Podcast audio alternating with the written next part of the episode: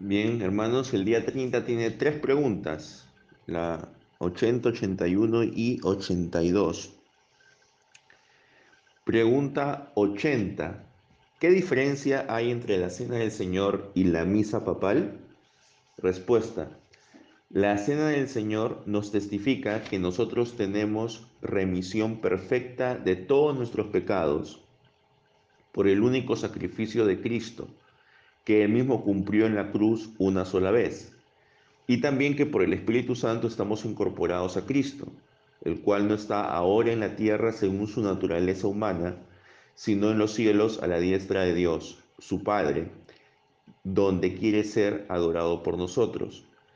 En cambio, la misa papal enseña que los vivos y los muertos no tienen la remisión de los pecados por la sola pasión de Cristo, a no ser que cada día Cristo se ha ofrecido por ellos por mano de los sacerdotes. Enseña también que Cristo está corporalmente en las especies de pan y de vino y por lo tanto que ha de ser adorado en ellas. Por lo tanto, el fundamento propio de la misa no es otra cosa que una negación del único sacrificio y pasión de Jesucristo y una idolatría maldita. ¿Cuál es el problema con la misa católico romana? Ellos indican de que en el momento en que el sacerdote termina de consagrar los elementos y dice, esto es mi cuerpo, cuando dice, esto es mi cuerpo, entonces se produce un cambio en la sustancia del pan y del vino. Y el pan se convierte realmente en el cuerpo de Cristo y el vino se convierte en la sangre de Cristo. Ahora, ¿cómo se realiza esto? Ellos dicen de que el cambio es un cambio en la sustancia, más no en las apariencias. Es decir, en las apariencias sigue siendo pan y vino, sigue oliendo y sigue sabiendo a pan y vino.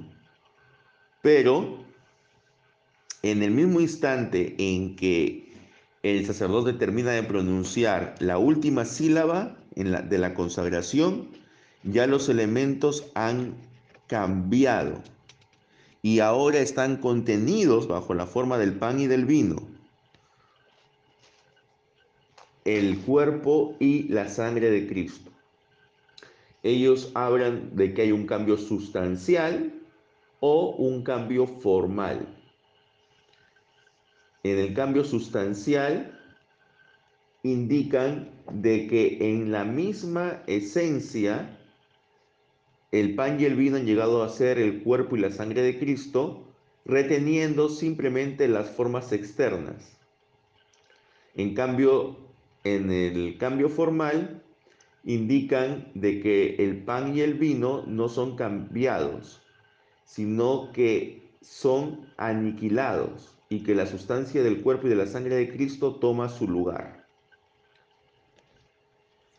Ahora, esta idea de que es el cuerpo y la sangre de Cristo realmente lo que está en el pan y en el vino, está dando a entender de que nuevamente se estaría sacrificando a Cristo.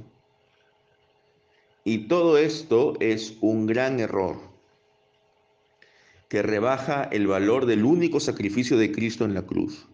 Es decir, mientras que cuando nosotros celebramos la cena del Señor, nosotros vemos que en el pan y en el vino hay un señalamiento al sacrificio de Cristo que fue hace dos mil años en la cruz en la iglesia romana ellos ponen atención a lo que está ocurriendo en ese momento.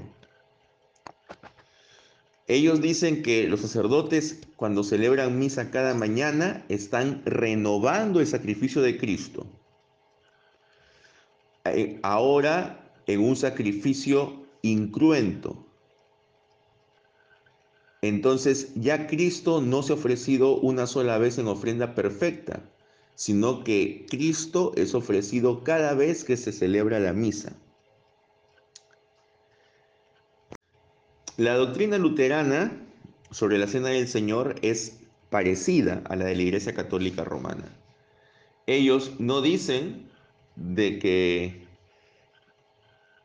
haya un cambio en la sustancia del pan y del vino, pero ellos dicen que junto con el pan y el vino están también el cuerpo y la sangre de Cristo. Por eso también a esta postura se le conoce como consustanciación, es decir, con la sustancia o junto a la sustancia. Lutero, por ejemplo, decía, está escrito, este es mi cuerpo, por lo tanto también debe estar presente la carne de Cristo bajo la forma del pan. Nuestro Señor Jesucristo no está junto al pan, ni tampoco ha tomado el lugar del pan. Nuestro Señor Jesucristo se halla corporalmente en el cielo y permanecerá allí hasta que vuelva. Entonces, cuando se dice que el pan es el cuerpo de Cristo, se está haciendo un lenguaje sacramental entre la señal que es el pan, la señal visible que es el pan, que representa una cosa que no es visible ante nuestros ojos, que es el cuerpo de Cristo en el cielo. La iglesia tiene comunión con Cristo a través del Espíritu Santo. Y cuando se celebra la Santa Cena, recuerda con alegría cómo Él dio su vida por nosotros. Así estamos anunciando la muerte del Señor hasta que Él nuevamente venga en gloria. Entonces, nosotros estamos yendo hacia el pasado, pero también hacia el presente, porque en la cena del Señor, como ya hemos dicho en, el estudio anterior, hay un momento de íntima comunión entre el creyente y el Señor. No porque nuestro Señor baje, sino porque el creyente es el que eleva su espíritu para tener un contacto cercano con Cristo. Indicar una serie de razones por las cuales la transustanciación, es decir, el cambio de sustancia del pan y del vino en el cuerpo y la sangre de Cristo, no pueden ser posibles. En primer lugar, el pan en la cena permanece y no es ni cambiado ni aniquilado. Porque el pan en la cena es el cuerpo de Cristo sacramentalmente. Es decir, señala aquello que nosotros no podemos ver por analogía. Si realmente se convirtiera en el cuerpo y la sangre de Cristo, entonces ya no habría ninguna analogía y por lo tanto eh, ya no habría sacramento. En segundo lugar, decimos que el pronombre este se refiere ya sea al pan o al cuerpo de Cristo o a alguna sustancia indefinida, según como dicen los católicos romanos, pero no se puede referir a alguna sustancia indefinida, porque era pan lo que Cristo les dio a sus discípulos y, partió. No era algo general bajo la forma de pan, ni tampoco se puede referir al cuerpo de Cristo, ya sea visible o invisible, porque su cuerpo visible habló con los discípulos y un cuerpo invisible Cristo nunca tuvo. Los mismos católicos romanos creen que el cuerpo de Cristo no está presente bajo la forma del pan cuando el sacerdote comienza a indicar las palabras de la consagración, sino solo después que termina y el cambio es efectuado. Tampoco se puede referir a los simples accidentes del pan, es decir, a su textura, a su color, a su sabor, porque no fueron simplemente esos accidentes los que Cristo rompió. Por lo tanto, la partícula este no puede referirse a otra cosa que no sea el pan en toda su dimensión. Así que las palabras de Cristo, este es mi cuerpo, significan, este pan es mi cuerpo.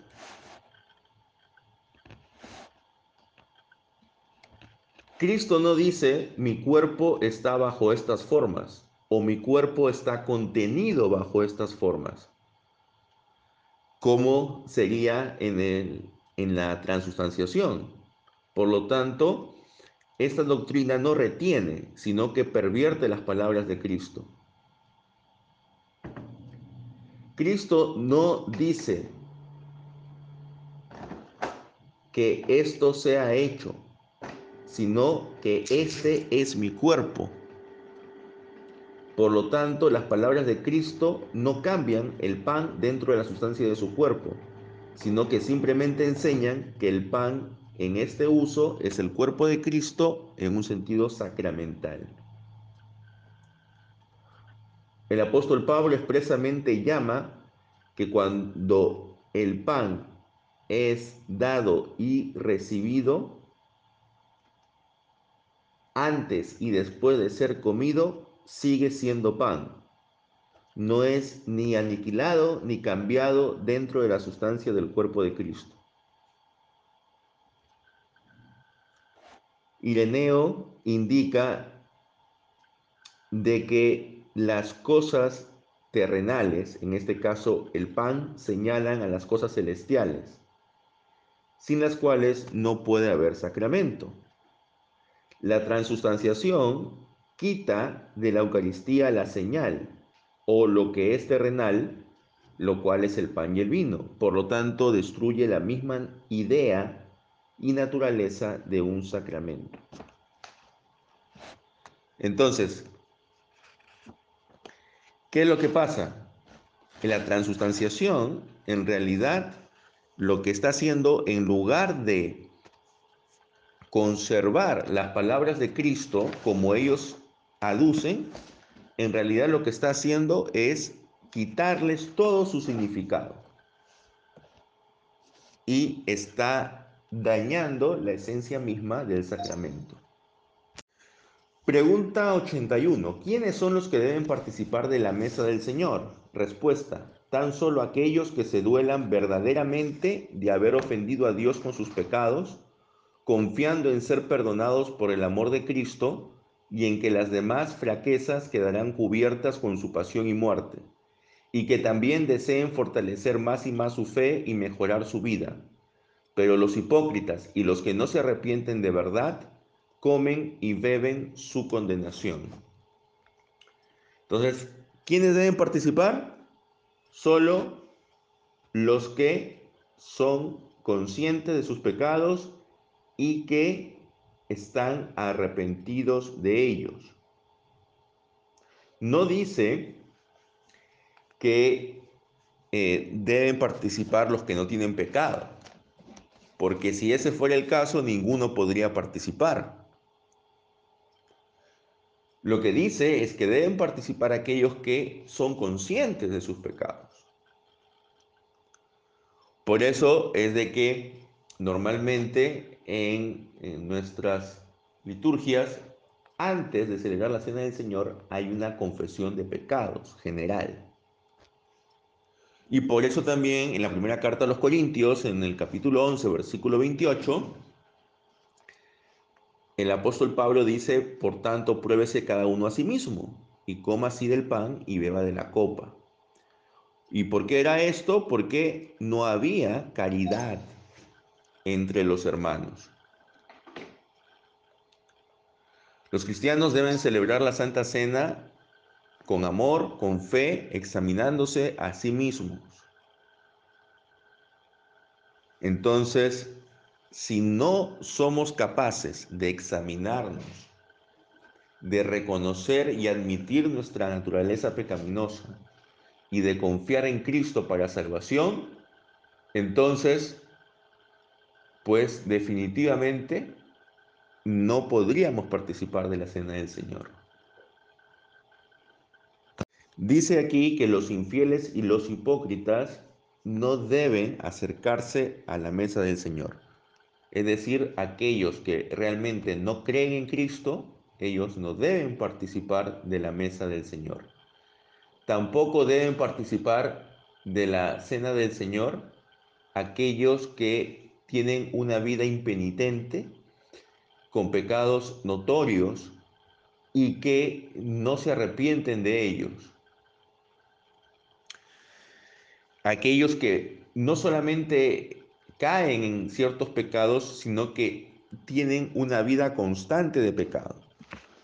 Ante ellos, la iglesia no debería permitirles participar de la mesa del Señor. Por ejemplo, supongamos de que haya una persona que es conocido, ¿no? Públicamente que es un ladrón, ¿no? Entonces, esa persona no es de que de vez en cuando haya hurtado algo, sino que a eso se dedica, es su manera de ganarse la vida, ¿no? Es un delincuente. Entonces, esa persona no puede acercarse a la mesa del Señor. Porque no solamente está pecando, sino que su vida, su modo de vida es el pecado. Entonces, pero es la iglesia la que tiene que indicarle que no debe participar. Entonces, para eso también es importante de que los ancianos de la iglesia conozcan a las personas que están participando de la cena del Señor. Y si hay algún invitado, si hay alguna persona que no los conocemos, entonces, y no hay nadie que que, al cual le podamos preguntar por ellos, entonces deberíamos hablar primero con ellos. Y eso era una costumbre que se hacía primero en las iglesias reformadas. Si se veía a una persona que no se conocía dentro de la congregación, eh, los ancianos tenían que acercar, uno de los ancianos tenía que acercarse a ella y hacerle algunas breves preguntas, ¿no? Si asistía a alguna iglesia, si era realmente creyente, etc. Y en base a esas respuestas que da se le permitía o no participar de la cena del Señor, ¿no? Entonces, es importante que podamos nosotros entender de que no todas las personas deberían acercarse. Los tres requisitos básicos para que una persona pueda ser admitida dentro de la mesa del Señor dignamente son, uno, que haya sido bautizado, bautizado en el nombre del Padre, del Hijo y del Espíritu Santo, por un ministro válidamente ordenado. El segundo requisito es que congregue regularmente en una iglesia cristiana. El decir congregar regularmente implica que de manera ideal asista todos los domingos a la iglesia, al culto, al servicio de adoración.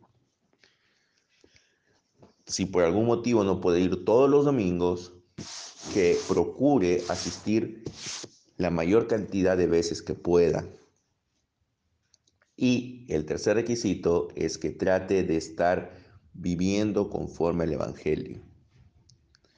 Entonces, para que la persona pueda acceder a la mesa del Señor, tiene que cumplir con esos tres requisitos. Por eso es importante que si vemos a una persona nueva en la iglesia, nos acerquemos y le digamos cuáles son estos requisitos.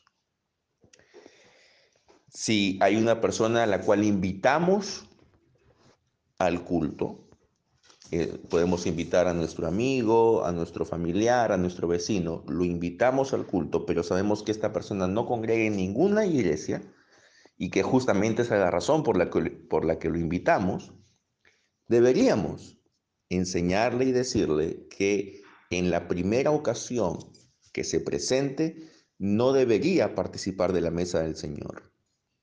Y no debería participar hasta que luego tenga una entrevista con el consistorio o al menos con el pastor y indique cuál es su procedencia, cuál es su fe, si ha sido bautizado.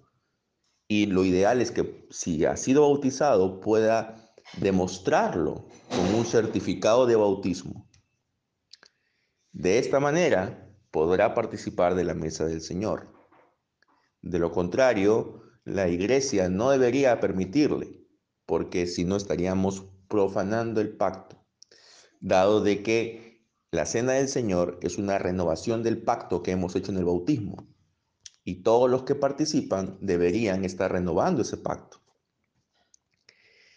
Por supuesto, hay personas que pueden engañar, pero nosotros solamente podemos juzgar en base a lo externo. La conducta exterior y la prueba declaratoria de que lo que dice esta persona es cierto.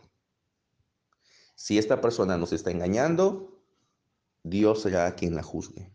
Bien. Pregunta 82. ¿Debe admitirse también a esta cena a quienes por su confesión y vida se declaran infieles e impíos? Respuesta, de ninguna manera, porque así se profana el pacto de Dios y se provoca su ira sobre toda la congregación.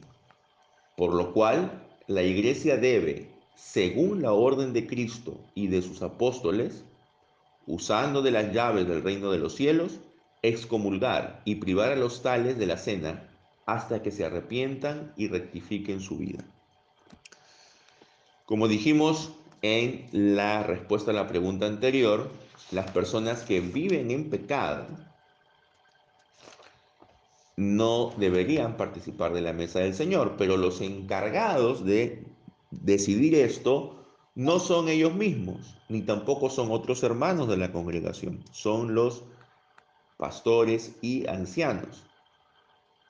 Ahora, todos aquellos que no pueden confesar su fe públicamente no deberían participar de la mesa del Señor. ¿Cómo uno confiesa su fe públicamente? En el caso de los adolescentes, jóvenes y adultos que han sido bautizados a través de su bautismo, ellos ya le están confesando.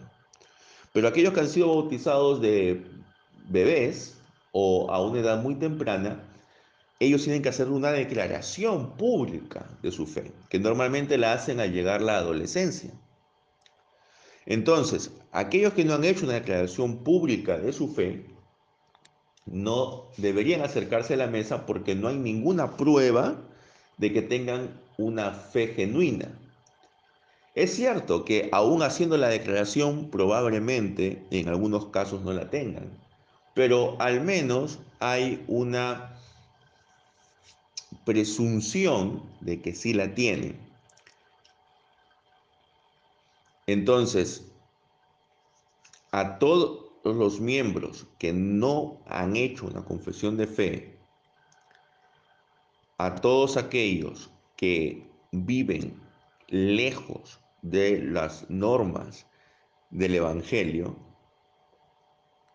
no se les puede permitir que accedan a la mesa del Señor.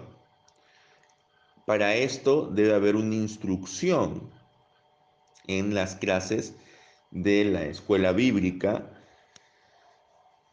para hacer entender esto a las personas.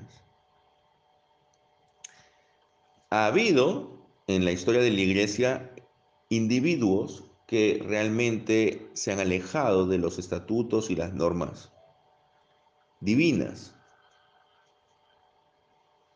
Son personas que aparentan por un momento piedad, pero luego obran con injusticia.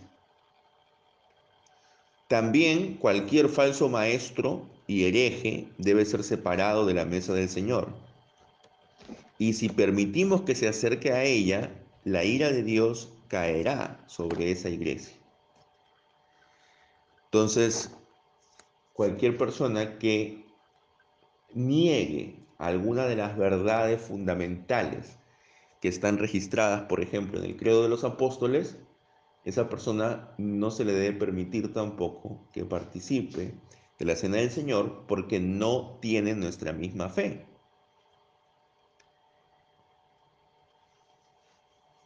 Cuando hay personas que celebran de manera indigna, profanando la cena del Señor, hay definitivamente una sanción para esa iglesia.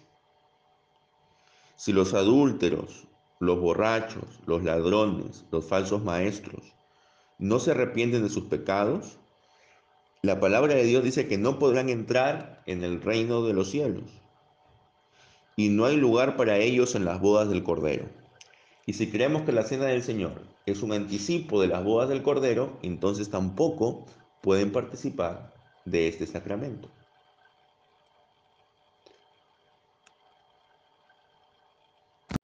Recordemos, hermanos, lo que dice el Evangelio de Mateo en el capítulo 7, versículo 21. No todo el que me dice, Señor, Señor, entrará en el reino de los cielos, sino el que hace la voluntad de mi Padre que está en los cielos. También recordemos la parábola de los invitados a las bodas en Mateo capítulo 22, versículos 11 y 12. Y entró el rey para ver a los invitados y vio allí a un hombre que no estaba vestido de boda. Y le dijo, amigo, ¿cómo pudiste entrar aquí sin estar vestido de manera adecuada? Mas él enmudeció. Eso significa de que si hay personas que no están realmente viviendo conforme a la palabra de Dios, estas personas no pueden participar de la mesa del Señor. ¿A quiénes le corresponde decidir esto? Decimos una vez más a los pastores y ancianos. Por ello es que los pastores y ancianos tienen el deber de entrevistar, aunque sea brevemente, a todas aquellas personas que no conozcan y que vean que están en el santuario y que eh, en ese día se va a celebrar la Cena del Señor.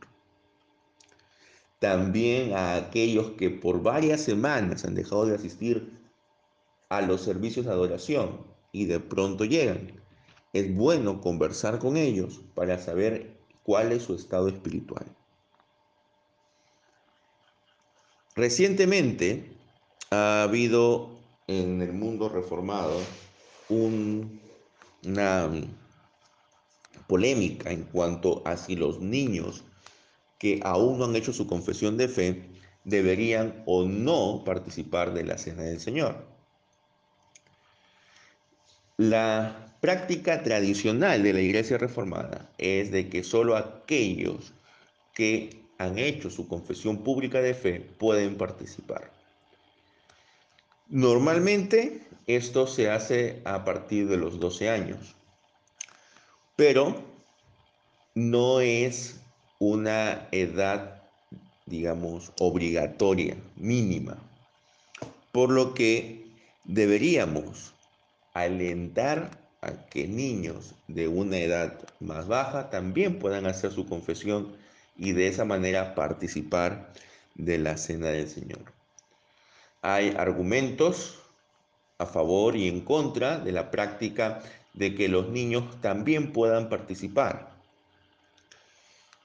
Ante esto, solo podemos decir de que el, tanto los comentarios del catecismo de Heidelberg realizados por el mismo doctor Zacarías Ursino indican de que esta práctica no es la que ellos tenían en mente al redactar este documento.